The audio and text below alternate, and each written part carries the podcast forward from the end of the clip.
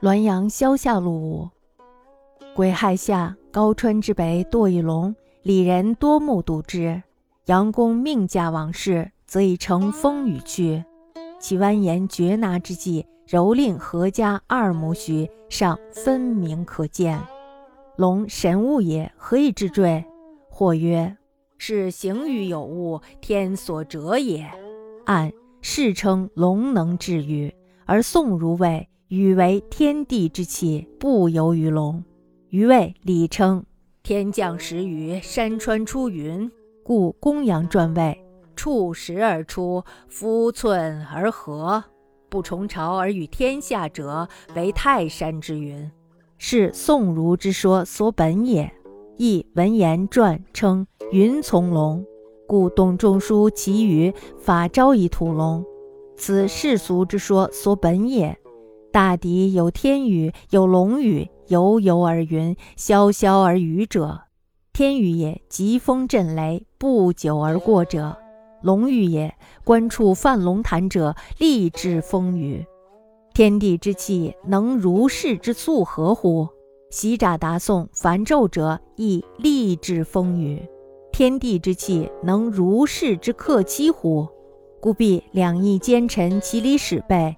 必归归然交直一说，物乃不通其变于。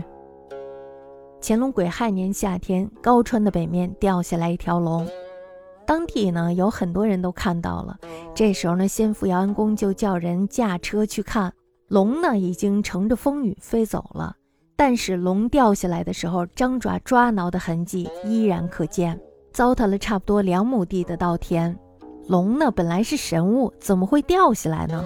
有人就说了，说这是因为他行雨时出了差错，所以上天惩罚他。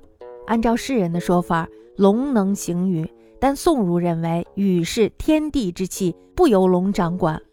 我认为《礼经》上说天能按时下雨，雨云是由山川而生，所以《公羊传》认为云触到了山石而生，云气密集，不到一个早晨就能把雨洒向天下。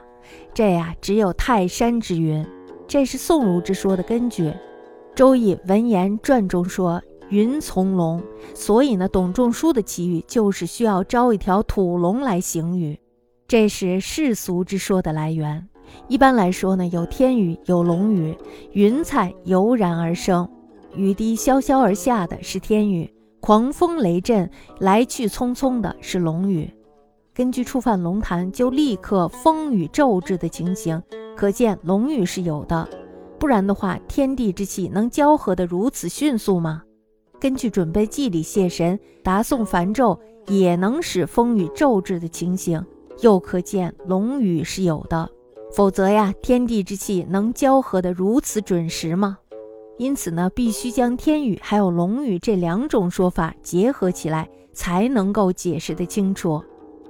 假如必定要拘泥于一种说法，岂不是太不懂得变化的道理了吗？